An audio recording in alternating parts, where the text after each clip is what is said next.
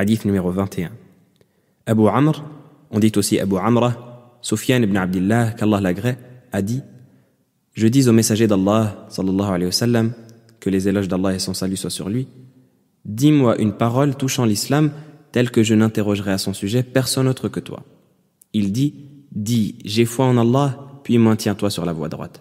Rapporté par Muslim.